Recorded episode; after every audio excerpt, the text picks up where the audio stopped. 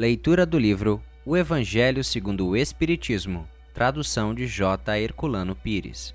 Capítulo 3 Há muitas moradas na casa de meu pai. Diferentes estados da alma na erraticidade. Diversas categorias de mundos habitados. Destino da terra e causa das misérias humanas. Instruções dos espíritos, mundos superiores e inferiores mundos de expiações e provas, mundos regeneradores, progressão dos mundos. Não se turbe o vosso coração, crede em Deus, crede também em mim. Há muitas moradas na casa de meu Pai. Se assim não fosse, eu vou-lo teria dito, pois vou preparar-vos o lugar, e depois que eu me for, e vos aparelhar o lugar, virei outra vez e tomar-vos-ei para mim, para que lá onde estiver estejais vós também. João, capítulo 14, versículos 1 ao 3.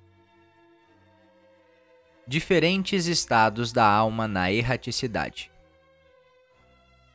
A casa do Pai é o universo.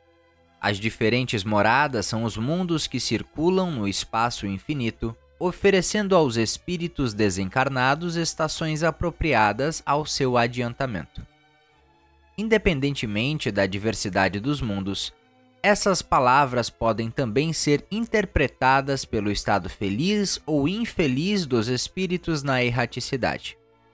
Conforme ele for mais ou menos puro e liberto das atrações materiais, o meio em que estiver, o aspecto das coisas, as sensações que experimentar, as percepções que possuir, tudo isso varia ao infinito.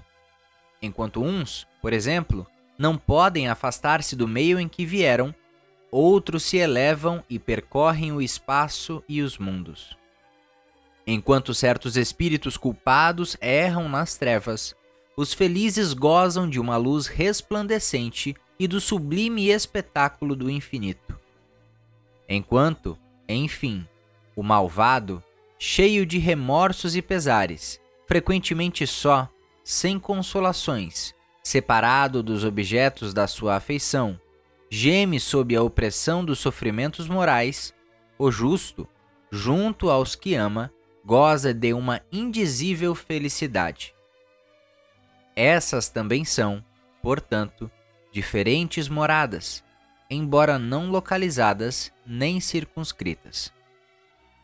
Muito obrigado por assistir o nosso podcast. Se você gostou, deixe seu like e compartilhe. Dessa forma, poderemos juntos espalhar cada vez mais a luz do Cristo Consolador.